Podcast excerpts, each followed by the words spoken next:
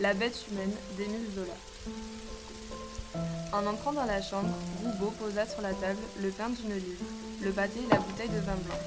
Mais, le matin, avant de descendre à son poste, la mère Victoire avait dû couvrir le feu de son poêle d'un tel poussier que la chaleur était suffocante. Et le sous-chef de gare, ayant ouvert une fenêtre, s'y accouda. C'était un bas d'Amsterdam, dans la dernière maison de droite, une haute maison où la compagnie de l'Ouest logeait certains de ses employés. La fenêtre, au cinquième, à l'angle du toit mansardé qui faisait retour, donnait sur la gare cette tranchée large trouant le quartier de l'Europe. Tout un déroulement brusque de l'horizon que semblait agrandir encore cet après-midi-là, un ciel gris du milieu de février, d'un gris humide et tiède traversé de soleil. En face, sous ce poudroiement de rayons, les maisons de la rue de Rome se brouillaient, s'effaçaient, légères. À gauche, les marquises, des halles